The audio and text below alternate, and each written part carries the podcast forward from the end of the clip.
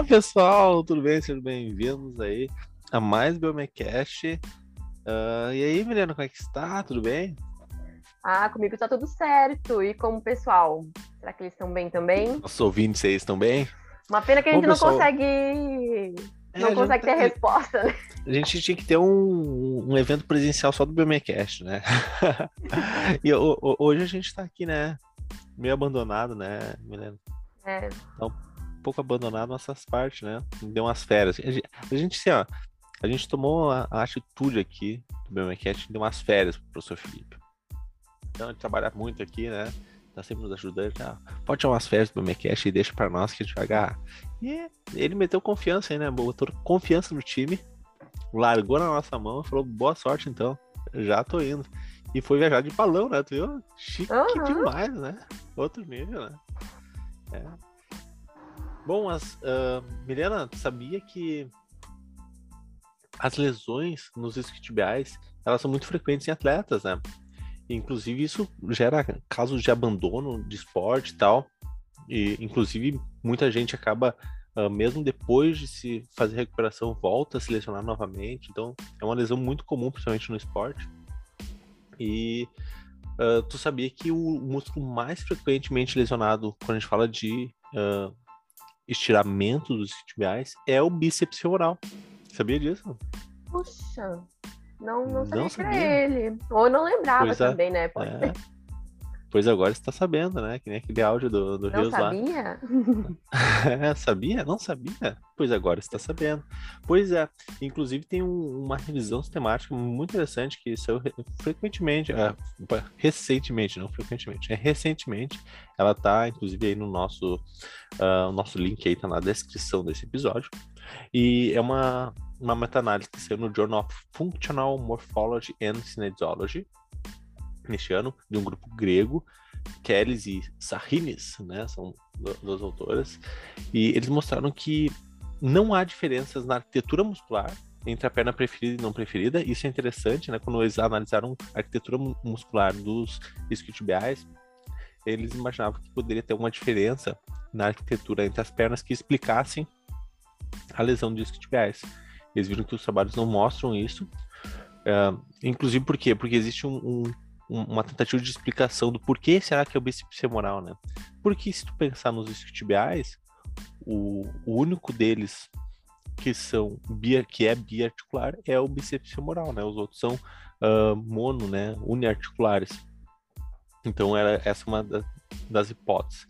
Mas apesar de eles não terem visto essa diferença entre a perna preferida e a preferida, eles encontraram, olha só interessante, uma evidência moderada de que naquela, que, naquela perna que sofreu lesão, existe um menor comprimento de fascículo da cabeça longa do bíceps, que é aquela cabeça uh, do bíceps que é biarticular, durante a contração muscular, e também um maior volume do tendão naquela perna, contra, uh, naquela perna lesionada, quando eles compararam com a contralateral.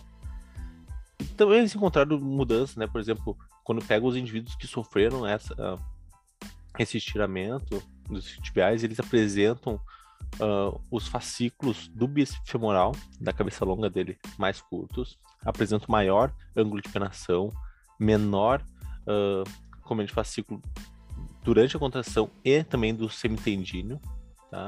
em comparação aos atletas que não são lesionados. Tá? Uh, então, é, é, uma, uma revisão muito interessante que mostra o papel da arquitetura ali interessante nessa lesão e que tem tudo a ver com o que a gente vai falar hoje, né? É, com certeza. É, e toda vez que a gente fala da, da curiosidade, já fico assim, meu Deus, já é um episódio à parte, né? Toda vez a gente Exatamente. fala isso. É, mas agora, antes de começar esse episódio, vamos chamar a nossa vinheta.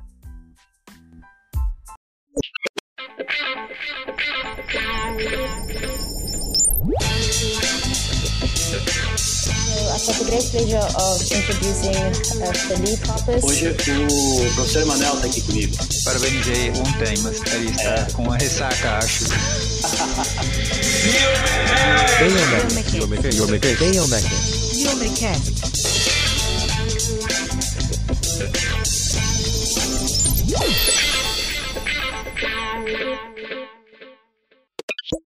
Então... Pô, é até estranho tocar uma vinheta sem estar o Felipe aqui, né? Pra ouvir a vinheta com a gente. Pois é. Pois é. Não, mas logo ele, logo ele tá de volta, né, gente? É só pra dar mais parecida, né? Voar num balão mágico, tomar um vinho. tá, piadas, piadas à parte. Vamos pro que interessa, né? O que a gente vai falar hoje de novo é sobre músculos, né? Até ali rolou um spoiler no meio da curiosidade sobre músculos monoarticulares e biarticulares, né?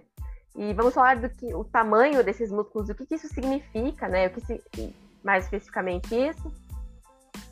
E, diferen, e diferenciar principalmente esses dois tipos de músculo. Então, os monoarticulares, eles vão ser aqueles que cruzam uma articulação e os biarticulares que cruzam duas articulações em série, né? Então, quase já. Beleza, então. É, acabou o episódio já, né? É isso, gente. Cinco minutos. Valeu, até mais, né? Não, mas, pô, aqui é o Biomecast, né, gente? É, Não. podia acabar, mas ainda É. não vai acabar aqui, não. Não, não, não. Então, além disso, né?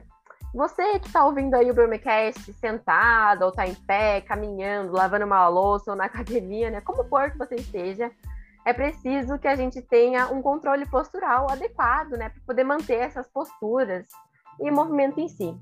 Então é ele que vai te ajudar aí. E sabia que esse controle postural, ele depende muito da contração muscular principalmente dos músculos que passam por mais de uma articulação, então justamente aqueles músculos biarticulares, né? Então esses músculos eles atuam ajudando a força da perna, que vai atuar perpendicular ao seu eixo, e isso é muito importante, já que essa componente perpendicular é o que regula o momento angular durante o controle postural.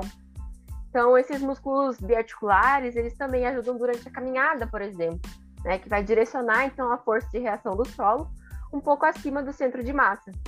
né? Então, o exemplo da musculatura biarticular é exatamente o que o Emma estava falando antes. Então, os isquiotibiais, né, se localizam na parte posterior da coxa. E esses músculos também, eles ajudam bastante durante uma perturbação. né? Então, quando acontece, por exemplo, ah, eu tropecei assim no meio da rua, né, meio esburacada assim, e aí fui um pouco para frente. Então, é- esses músculos eles nos ajudam a responder de forma mais rápida, né? E também alguns outros experimentos com simulações, robótica, também mostram o potencial dessa musculatura biart- biarticular de estabilizar o tronco durante a movimentação. Então aí mais uma curiosidade, né, durante a introdução desse episódio. É, muito bom. Não, e inclusive, agora eu tava pensando, né, quando eu falei da- do, do bíceps, né, o, fato dele ser o motivo principal, na verdade, é porque ele é o maior deles, né? Todos são, como tu falou agora, são biarticulares, e o bíceps femoral tem duas cabeças, sendo que uma delas é uniarticular e a, e a outra longa é, é biarticular, e ele é o maior do- dos três, assim, né? Então ele, ele é o grande responsável aí pela produção de força da- quando a gente fala da, da atuação de- desses músculos, né? Da forma sinergista deles. Bom, mas quando a gente pensa assim de ação muscular, gente, inclusive o nosso episódio de ação muscular que saiu fez maior sucesso. O pessoal adorou, né? né? O último episódio. Pra você que não ouviu ainda, ouça lá que ele tá muito bom. E, mas quando a gente pensa em função muscular, ou melhor, a contribuição do músculo para um movimento articular específico, a gente não pode mais ficar pensando aqui no biomecast, a pessoa que gosta de biomecânica, pensando, pensando apenas na localização dos pontos de inserção, né? Ou seja, aquela função anatômica, né? Por exemplo, dizer, ah, o, o bíceps, ele, bíceps braquial, ele faz flexão de cotovelo, né? Ou seja, só essa, é, é, essa simplificação para nós, quando a gente pensa em biomecânica e funcionalidade, ela não é suficiente. Porque, por exemplo, uma ação muscular, ela pode mover um segmento, e ela vai mover um segmento é, em um dos seus pontos de inserção ou dois segmentos em ambas as extremidades de inserção. Veja só que interessante, né? A, a gente vai ter a produção da, da força, a gente vai fazer a contração muscular, esse músculo vai acelerar, vai criar um movimento em todas as articulações que ele está atuando, não importando se esse músculo passa ou não pela articulação. Ah, isso é muito interessante. Eu vou te dar um exemplo aqui. Uh, dois exemplos assim, que eu gosto bastante. Membro inferior, porque é o que eu mais gosto, né? Um é do sólio, né? O sólio é um músculo uh, monoarticular, né? E que ele passa lá na articulação do tornozelo, fazendo uma flexão plantar, né? Naquela articulação que a gente chama de talocrural, que é o tornozelo. Mas além de fazer a flexão plantar, uh, ele pode fazer a extensão do joelho. Tá? Ou seja, pode forçar a tíbia uh, posteriormente fazendo a extensão do joelho. Embora ele não cruze a articulação do joelho, ele consegue fazer isso principalmente em cadeia cinética fechada. Tá? Então isso é, é, muito interessante. Isso também acontece, se a pensar no glúteo máximo, né? O glúteo máximo ele é um extensor de quadril, um grande extensor de quadril, mas ele pode também estender o joelho, mesmo não passando pelo joelho, né? Ou seja, só posteriorizando o fêmur ali vai estender o joelho. Então essa, essa visão funcional é muito interessante quando a gente fala dos músculos mono e biarticulares. É, aqui é aquela hora que complica um pouco, né? Porque aí você tem que unir vários, vários assuntos em um, né? E tudo vai depender de como que o corpo tá, né? Ele tá em pé, tá apoiado em alguma coisa, não tá, cadeira aberta, cadeira, cadeira aberta, fechada, né? Então, vários conceitos aí que a gente vai falando um pouco mais sobre eles. Então, na maioria das vezes, os músculos, eles cruzam apenas uma articulação, né? Que acontece no caso dos uniarticulares ou monoarticulares, né? E a ação dominante que esse músculo vai ter vai ser justamente onde ele cruza a articulação, né? Onde ele passa pela articulação. Já no biarticular, que é um caso especial em que esse músculo ele vai passar por duas articulações, então criando um número enorme de movimentos que podem ocorrer então em sequências opostas entre si. Então, um exemplo deles é o próprio reto femoral, que é um músculo biarticular, ele vai criar tanto a flexão do quadril como a extensão do joelho. E, por exemplo, né, no salto, a gente vai ter uma extensão de quadril e extensão de joelho para poder empurrar, né, para a gente poder se impulsionar para cima, né? E o reto femoral, o que será que ele vai fazer, né? É, vai vai flexionar o quadril e estender o joelho. Então, nesse momento do salto, ele vai contribuir para a extensão do joelho ou ele vai resistir ao movimento de extensão do quadril, ou ele vai fazer as duas coisas ao mesmo tempo. O que acontece, Emma? Pois é. Uh, parte, assim, eu acho que na biomecânica da graduação. Calma que eu vou tomar uma água, pessoal. Desculpa, nossos ouvintes. Aqui estamos tudo em casa, né? Literalmente. Uhum. Nossa, sabe quando dá aquela coceira na garganta? Eu não sei se eu coço a garganta ou se eu, se eu falo. Bom, deixa eu voltar, pessoal. E que eu ia falar que essa parte da biomecânica, ela normalmente a gente nem chega a abordar muito na graduação, né? Esse aprofundamento funcional da biomecânica. O que é uma pena, por causa da falta de tempo, mas ele é muito legal, por isso que a gente tem o Biomecash. Mas a ação de um músculo, né, de duas articulações, né? Esse músculo biarticular, ele depende também da posição do nosso corpo, né? Como é que esse corpo está posicionado durante o exercício? Também como que os músculos estão interagindo com os objetos externos, com o solo, se está no aparelho de musculação, se não está. Então veja, isso vai afetar a ação que aquele músculo faz. Tá? Então, por exemplo, no caso do, do reto femoral, que, que a Mila utilizou muito bem no, no exemplo do, do salto, esse músculo ele contribui principalmente para uma extensão de joelho. Por quê? Né? Você pensa, ah, ele é, ele é mais flexor de uh, mais extensor de joelho do que flexor de quadril, apesar de fazer as duas coisas. Por causa da posição da articulação do quadril, por exemplo, durante o exercício né, de salto tal. Por quê? Porque nessas posições que ele está, uh, essa posição ela resulta na força do reto femoral atuando junto ao quadril, limitando uma ação do músculo uh, e a sua eficácia em produzir a flexão uh, do quadril. Veja só, existe ali uma distância chamada distância perpendicular da linha de ação de força do músculo com a articulação do quadril. Essa linha perpendicular a gente fala bastante, a gente viu bastante ela quando a gente fala de torque, tá? E a gente chama ela de braço de momento, que é aquela distância perpendicular lá que vai na, na forma do torque. Quando a gente tem, então, é, é, o produto dessa distância pela força, a gente tem o, o, torque. Isso aí, vocês, a gente tem até um episódio sobre isso. É sempre bom relembrar. Isso tem tudo a ver com torque. Então, por quê? Se a gente tem um braço do momento uh, maior, né? então, quanto maior for o braço momento, maior será o, o torque na articulação. Mesmo se o músculo tiver a mesma força aplicando. Assim, se a gente tem um músculo biarticular, o músculo irá atuar na articulação em que possuir o maior braço de momento, ou seja, aquela onde estiver mais distante da articulação. E daí que entra esse caso específico, né? A distância perpendicular da linha de ação do músculo reto femoral até a articulação do quadril, uh, ela é menor, por exemplo, do que acontece no joelho. E por isso que ele acaba sendo uh, mais importante aqui, entre aspas, né? Na, na produção de extensão do joelho. Até porque no joelho ele tem a patela, né? Que ajuda a aumentar essa distância ali e dá maior braço de movimento, maior vantagem para o reto femoral, né? Atuando junto com o quadríceps. Então, uh, sempre que eu tiver um maior braço de momento, né? For aumentando de momento, o torque articular também vai aumentar. Isso aí vai, vai ajudar nessa produção, né? De, e, e vai, vai. Assim que a gente pode dizer, pô, ele é mais importante para aquele movimento que para aquele. Então, no caso de músculos biarticulares, quando sempre que ele tiver, né, com uma atuação mais importante numa articulação ou noutra, aí ele vai ser, ele vai acabar produzindo mais aquilo ali.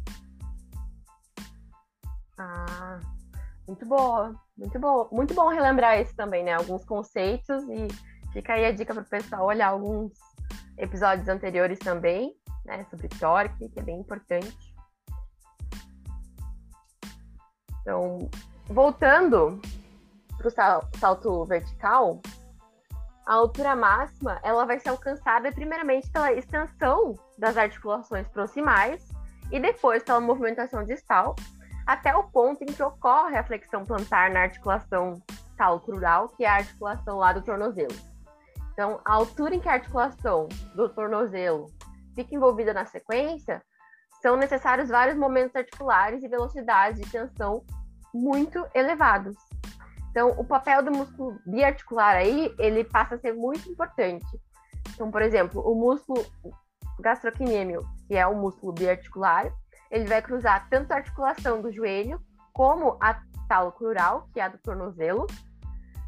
E a sua contribuição para o salto, ela é influenciada pela articulação do joelho. Então, no salto, a articulação do joelho, ela vai se estender e isso otimiza o comprimento do gastrocnêmio. Então, isso vai manter baixa velocidade de contração do músculo gastrocnêmio, mesmo quando o tornozelo realiza flexão plantar com muita rapidez. Então, com a velocidade reduzida, o gastrocnêmio ele é capaz de produzir ma mais força na ação de saltar, então uma força maior. É. É, nesse ponto aí também, pessoal, a gente precisa lembrar lá da relação força-comprimento e força-velocidade. Obviamente, isso está tá implícito aqui dentro do conceito, por mais que a gente não vai repetir aqui. A gente tem episódio sobre isso, a gente vai voltar a falar sobre isso algumas vezes, mas você sempre tem que lembrar que comprimento muscular afeta a produção de força, assim como a velocidade de contração também. Então, a gente perceber que no momento de um movimento dinâmico, né? É estranho falar um movimento não seja dinâmico, mas no momento dessa, desse movimento, a gente vai ter alterações da, uh, dessa, desses comprimentos musculares e assim da, da, também das suas, uh, das suas eficácias. Né? Isso é muito legal. Uh, e quando a gente pensa nessa contribuição do músculo biarticular, né, uh, no membro inferior, por exemplo, a gente vai ter uma redução do trabalho do músculo monoarticular. Então, a, pensem, por que, que né, a gente tem esses músculos biarticulares no membro inferior e tal? E eles ajudam muito, porque eles acabam exigindo, ajudando a exigir menos do músculo monoarticular. Então, por exemplo, os músculos biarticulares, eles iniciam um que é chamado de acoplamento mecânico, tá? Uh, das articulações para permitir uma rápida liberação de energia elástica armazenada no sistema. Veja, isso está relacionado aí, de novo, armazenamento de energia né, dentro lá do ciclo de encurtamento alongamento. Tá? Então, a gente também não vai aprofundar esse aqui agora, mas lembrando que o fato do músculo biarticular estar ali, principalmente atuando em movimentos como o salto, vai estar principalmente relacionado aí a essa liberação de energia elástica. É, e o que acontece né, com esses músculos biarticulares é que eles economizam energia, permitindo então esse trabalho positivo em uma articulação, enquanto que na articulação adjacente, né, na articulação ao lado, vai gerar um trabalho negativo. Né? Que isso também era uma coisa que a gente estava comentando no episódio passado, né? Então, quando os músculos que atuam no tornozelo estão produzindo uma ação muscular concêntrica de trabalho positivo, os músculos do joelho eles podem então estar armazenando energia elástica por meio de trabalho negativo, ou seja, uma ação excêntrica. É, sabe que o. Desde quando tu falou lá no início do episódio sobre a marcha, né, Milena? Eu fiquei. Ah, sabe que eu sou apaixonado por marcha, né? Deu, eu fiquei pensando assim, nossa, será que o pessoal lembra do nosso episódio de marcha? O Felipe, a gente gravou um episódio um tempo atrás. É, o nome do episódio, a gente era bem mais criativo nos títulos de episódio, tá? Era o nome Caminhantes. A gente botava uns títulos assim, diferentão. Só que eu acho que depois o pessoal não sabia sobre o que, que a gente ia falar, daí o pessoal não ouvia. Então a gente parou de botar uns números. Por exemplo, tem um episódio muito bom, tem que comentar isso aqui, que se chama Parábolas da Biomecânica. E na verdade a gente estava falando sobre lançamento de projéteis, né, que formam parábolas. Só que talvez não tenha ficado claro pro pessoal nos títulos, uh, então não chama tanta atenção. Enfim, né, quando a gente pensa então na marcha, né, obviamente vou ter que falar dela então. Uh, a gente pegar os eventos da marcha, né, por exemplo, tem que lembrar lá a marcha é dividida em duas grandes fases, né, fase de apoio, fase de balanço. Uh, sendo que 60% aproximadamente vai ser fase de apoio e os outros 40% fase de balanço. Na fase de apoio, nós temos lá os eventos da marcha, né? São conhecidos como contato inicial, resposta à carga, apoio médio, né? Apoio terminal, pré-balanço, depois o balanço inicial, médio terminal. Esses eventos, em cada um desses eventos a gente vai ter a atuação desses músculos. Então, por exemplo, a gente tem músculos biarticulares importantíssimos atuando durante a caminhada. Então, vamos pegar aí né, sartório, por exemplo, e reto femoral, né, ambos aqui anteriores na coxa, eles vão atuar muito ali no contato do calcanhar, nesse contato inicial, enquanto o, o, o músculo, os, isquiotibiais né, e o gastrocnêmio vão atuar mais no apoio uh, médio, né, apoio mais intermediário. O gastrocnêmio e o reto femoral vão ajudar na elevação dos dedos, lá quando a gente estiver já fazendo a fase de pré-balanço, e depois o reto femoral, o sartório e o isquiotibiais vão trabalhar nessa fase de balanço, né? Balanço inicial, quando começa a fazer o balanço, a fase de balanço levando a perna à frente. E o músculo isquiotibiais e o gastrocnêmico começa já a atuar na fase final, lá no, no balanço terminal, para finalizar lá a descida do pé. E depois vai de novo fazer o contato do calcanhar, na qual o sartório de novo né? Vai ter um flexor de quadril, enquanto flexor de quadril e flexor de joelho, né? Trabalhando ali junto com o reto femoral, que é o flexor de quadril, é o extensor de joelho, para realizar esse movimento. Então veja interessante, né? A gente tem uh, uma atuação desses músculos em diferentes articulações trabalhando juntos, né? Que a gente chama dessa sinergia muscular. Uh, e quando a gente tem sempre esse toque do calcanhar na superfície, o, como a Milena está falando, o reto femoral ele vai realizar esse trabalho negativo, que a gente chama de trabalho excêntrico, né, das ações excêntricas. A gente explica isso no episódio de ação muscular. Vai absorver essa energia do joelho, né? Vejam que é, o nome desse evento é resposta à carga, e tem esse nome exatamente porque ele está absorvendo essa energia do joelho, uh, ocorrendo essa mobilização para a flexão do joelho. E por outro lado, a gente tem o Sartório realizando um trabalho positivo, né? De, ou seja, quando a gente fala de trabalho positivo, de uma ação concêntrica, quando uh, tanto o joelho como o quadril são flexionados com a força da gravidade. Então veja que que interessante, né, e com complexo são a atuação dos músculos durante um ciclo da marcha. Eu, eu adoro é, o sinergismo, né? Os músculos, assim, essa, essa definição de que nada vai estar funcionando sozinho, né? Tá sempre funcionando em conjunto. Eu acho isso eu acho isso sensacional, eu adoro estudar isso, por isso que agora no mestrado eu decidi ir mais para a parte de controle motor também. Eu acho isso sensacional. É, mas voltando aqui um pouquinho, em posições articulares específicas, né, esse músculo biarticular, ele vai acabar limitado em algumas funções, né? Então, quando ele fica limitado ao alongamento, por exemplo, a gente vai ter a insuficiência passiva. Né? Então, isso acontece quando esse músculo antagonista ele não pode ser mais alongado e ele não consegue alcançar a amplitude de movimento total. Já, por exemplo, um, a insuficiência passiva é. Nossa, gente, até me perdi aqui nas palavras, mas é A insuficiência passiva, por exemplo, é a prevenção da amplitude de movimento integral, né, de todo movimento, na extensão do joelho pelo isquio crural que está tensionado. Então, esse músculo bastante alongado, ele já não consegue mais gerar nenhuma tensão. Já quando ocorre, então, uma insuficiência ativa, é quando esses músculos biarticulares eles ficam limitados para realizar a, a tensão também, quando o músculo ele fica afrouxado. Então, ele fica bem entre aspas, né? Bem frouxinho, assim, bem solto. Então ele acaba perdendo a capacidade de gerar essa tensão máxima. E é, é. às vezes falam umas palavras aí que Não, enfim, assim, levem na brincadeira. É, aí, Milena, a gente começa a, a chegar num ponto, né, da, de conteúdo, de estudo da biomecânica que as coisas começam a interagir, né? Então, veja, a gente, já, a, a gente está tentando aqui, pessoal, falar para vocês de uma forma simples esses conceitos que na graduação são passados de forma muito simples, né? Ah, um, é, um passa uma articulação, o outro passa duas articulações. Isso é monobiarticular. Mas vejam que é muito mais complexo isso, mais profundo, porque eles afetam o movimento de forma muito mais profunda.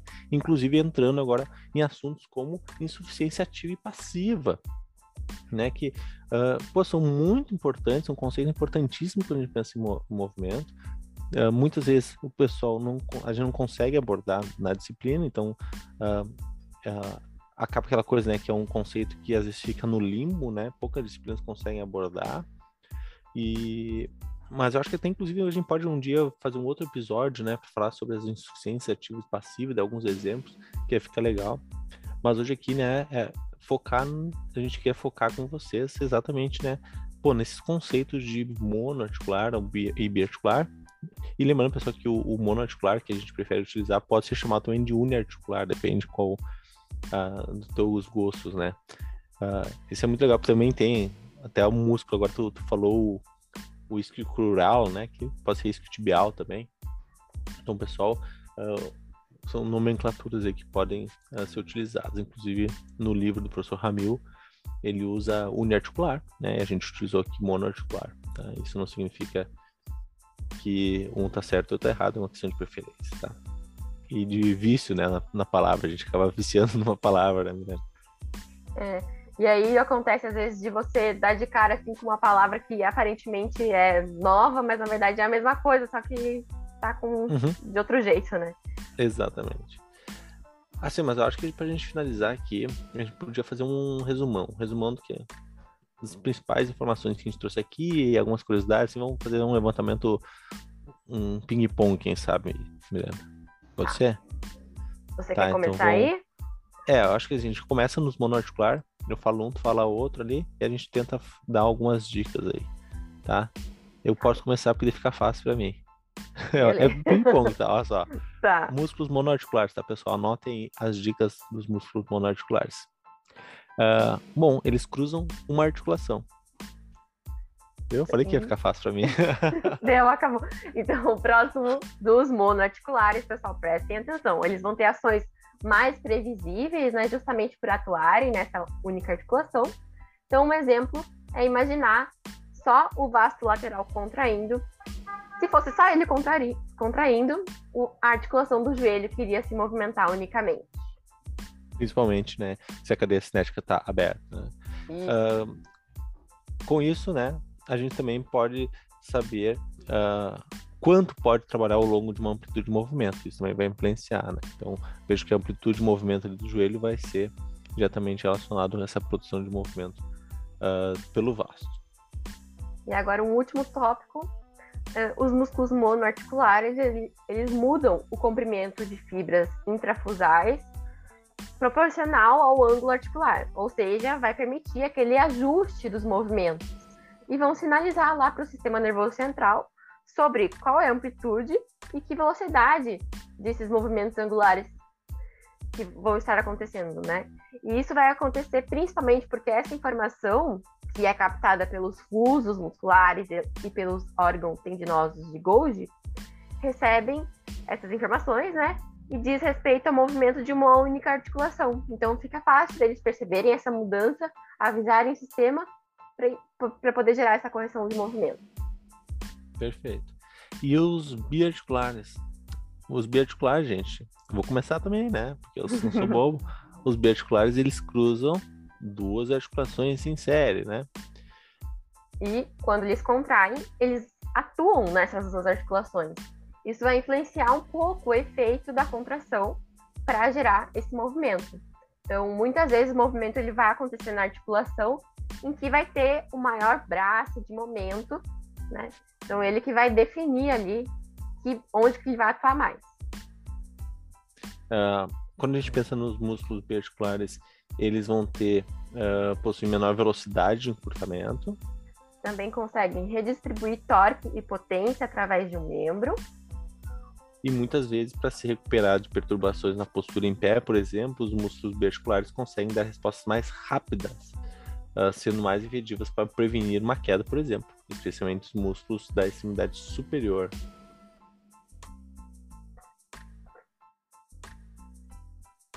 Bom, então. Eu acho, acho que é isso, né? É. Acho que acho era que é isso. isso. É, na verdade, tem um. É, acho que é uma dica que a gente pode. É que a gente comentou agora no final do episódio, a gente pode deixar aqui também como dica para os biarticulares, é a questão do, da insuficiência ativa e passiva, né? Que é conhecido como o paradoxo de Lombard. É, o pessoal deve ouvir como paradoxo de Lombard, que é basicamente as, as insuficiências passiva e ativa.